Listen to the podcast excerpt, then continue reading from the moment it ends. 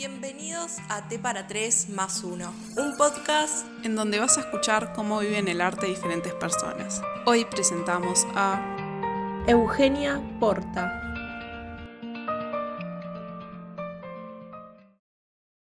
Para romper el hielo te queríamos preguntar si te gusta el té. Sí me gusta, me gusta más el café, pero me gusta, me gusta el té, sí. Eh, y si es en hebra, mejor. ¿Tienes alguna preferida? Sí, el larga. ¿Qué es el arte para vos? O si sentís que es lo que te mueve. Bueno, uy, qué pregunta. Empezamos livianito. Livianito.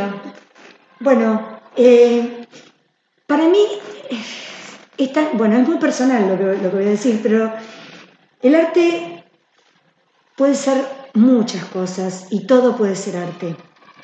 Todo depende de la percepción que tenga cada uno, de cómo ve algo. Un corte de pelo puede ser arte, y de hecho para mí es arte, un buen corte de pelo, algo estético, algo tiene que ver con, con esa sí, con, con, con esa impronta que viene de lo más profundo de querer crear.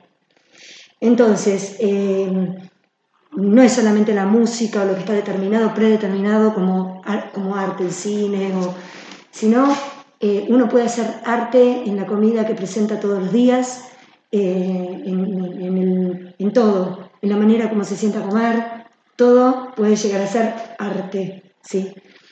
Eh, o sea que lo veo como algo sumamente bueno, constructivo para el ser humano. No solamente la persona que lo realiza, sino la persona que se da cuenta de eso, ¿sí? que, que lo ve, que ve y que dice, acá es evidente que, hay arte y que, por supuesto, es una suma de, muchas cosas, ¿no? Así que bueno, eh, es muy subjetivo lo que acabo de decir, pero es, para mí es eso. ¿Y qué sentimientos te generan? Yo dedicándome a esto, eh, dedicándome a, la música, que es un arte en sí, para mí es un desafío grande porque todo el tiempo bueno, a mí me gusta componer, por ejemplo, me gusta, me gusta crear. Y bueno, y también cuando doy clases, siempre estoy testeando si realmente, eh, o sea, cuando uno está haciendo realmente las cosas de alma y está construyendo, o sea, está haciendo una buena construcción de algo. Que eso es ladrillo por ladrillo, cuando compones, cuando das una clase, cuando... Eh, por eso, desde lo más profundo, lo que pido a Dios siempre es hacer las cosas bien. Y incluso también, bueno, yo no sé, eh, no sé para, para, qué lado eh, va la, radio, pero lo, tengo que decir, ¿sí? Que me escuchen, laicos, gente que tenga que ver con la religión, no importa, pero yo siempre, o sea, no siempre, de un tiempo, ya hace unos años ahora, pido siempre inspiración eh, divina cuando me voy a, sentar a tocar o cuando voy a hacer algo, porque eh, son todas cosas que, bueno, que vienen de más allá. Uno es un transformador, digamos. Así que, bueno, eh, eso, testearme desde lo más profundo para ver si realmente uno está haciendo las cosas bien y está construyendo y está haciendo arte en lo que hace. Claro. ¿Y sentís que este es tu camino? O sí, que hubo mil veces, mil veces. Y si me dijeran que existen más vidas, te digo que vuelvo a elegir exactamente lo mismo. Me encanta. Elegiría otras cosas también, ¿eh? Elegiría otras cosas que me gustan también, mucho. Pero, pero esto, primero. ¿Y qué es lo que te hizo elegirlo? Bueno, en realidad, eh, a, los cinco años, o sea, la música, ¿eh?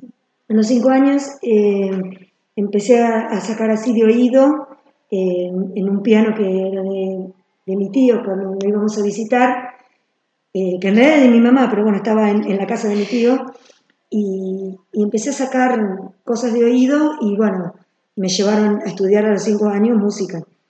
Y empecé a, estudiar con una maestra que fue muy, muy divina conmigo, muy, muy didáctica. Eh, y bueno, eh, seguí y seguí estudiando, después me hice la rata a los 12 años, dije, no, no, no, se me da por la guitarra, qué sé yo, piano, empecé a estudiar. Y, bueno, y, volví de- después nuevamente. ¿Cómo se marcó el camino? Esto es importante que quizás les sirva a muchos, que uno tiene que estar muy atento a las señales que hay, sobre todo los que terminan de secundaria. Y eh, en mi caso, que yo egresé en el año 89, la moda era enseguida hacer el CBC para entrar allá en la UBA, porque bueno, yo estaba, vivía en Buenos Aires. Entonces entré a la universidad para hacer medicina, pero tocaba el piano en la iglesia del barrio de, de- de allá de Aedo y vino una vez legal, que era además el, cura de, de la, de la iglesia, que me dijo, uno de los tantos representantes legales, eran tres, y me dijo, quiero que vengas a dar clases acá. Pero yo no tenía todavía el título. Y digo, pero yo estoy haciendo el CIC, viste, como que no. Hasta que algo me dijo que tenía que decir que sí. Y la insistencia de él me llamó la atención. Entonces empecé. Y cuando empecé fue un camino sin retorno. Empecé a dar clases, así me dijeron, aparte te vamos a ayudar y por supuesto completé mis estudios, porque los había dejado medio ahí, completé los años que me faltaban en conservatorio privado. Cuando después me tocó venir a vivir a Bahía Blanca, empecé la carrera en el conservatorio para tener título oficial. Pero siempre trabajé y tengo, llevo 30 años trabajando eh, como maestra de música. Así que bueno, bastante. Arranqué muy joven. linda. Sí. ¿Y qué otra cosa hubieras elegido si no sería la música? Mm, a mí me gusta mucho viajar. Soy sagitaria. ¿no? Sí. Bueno, vieron que me encanta y tal vez, y tal vez hubiese, si- hubiese hecho algo relacionado con viajes, con turismo, eh, como algo totalmente diferente. Eh, también me gusta, bueno, también tiene que ver, siempre me llamó la atención el tema de, de aviación, me gusta mucho, eh, bueno, no, nunca, o sea, simplemente averigüé una vez para hacer el curso de aviación, pero bueno, no, no, ni empecé. Pero es algo que me gusta, lo pondría en tercer lugar. Y artísticamente, después de la música, el, baile. Es una de, mi segunda arte, digamos, que, que me, que me encanta. Así que, bueno. variadito. Sí. ¿Tocas guitarra? Toco guitarra. ¿Tocas piano? Toco piano. ¿Y tocas algo más? Nada, después me doy maña con, qué sé yo, flauta dulce, así para dar, en- para tocar algo. O lo llevo en, en- en la cartera, como para decir tengo un instrumento y tengo que mostrar algo eh, así, pero nada, no, son los dos instrumentos que, que toco, pero estudié piano, Y ese que más te gusta. sí, definitivamente. ¿Hay alguna canción que disfrutas así como cantar, tocar, bailar? Eh, bueno, muchas, muchas. Eh, pero hay un tema que siempre, siempre lo, no sé por qué, quizás porque está en mi registro, porque me siento cómoda cantarlo. Es un tema que canta Fabiana Cantilo, pero es de Fito Páez, Nada es para siempre. Y bueno, una letra muy, muy, muy particular, pero eh, me, gusta, me gusta mucho es- esa, esa canción. Eh, así como para que me preguntaste para cantar, no soy cantante, eh, me, me- me acompaño con la voz, pero es, es un tema que, que me gusta. Y, y bueno, después hay canciones, por ejemplo, que no las puedo cantar porque me, me quiebran o me, me generan algo. Hay un tema de León Gieco, hay como, ¿cómo se llama? Todos los días un poco. Se llama Todos los días un poco. Y es una canción que tiene una letra que me desarma. Quizás por cuestiones que debo haber vivido. Yo viví cuatro años en Ushuaia, eh, recién casada. Así que puede ser que también tenga que ver con, con algo, algo muy, muy profundo, muy interno de, de aquella época. Sí, que escuchaba ese tema y ahora lo canto y me, me, me quiebro. cantar. Me encanta, pero bueno. ¿Y tenés alguna canción favorita por algo en específico? No, no, es, bueno, en realidad no puedo decirte que tenga una canción favorita porque son muchas. Las que me gustan son muchas las que me completan, como también A ver, hay música para cada estado de ánimo, ¿sí?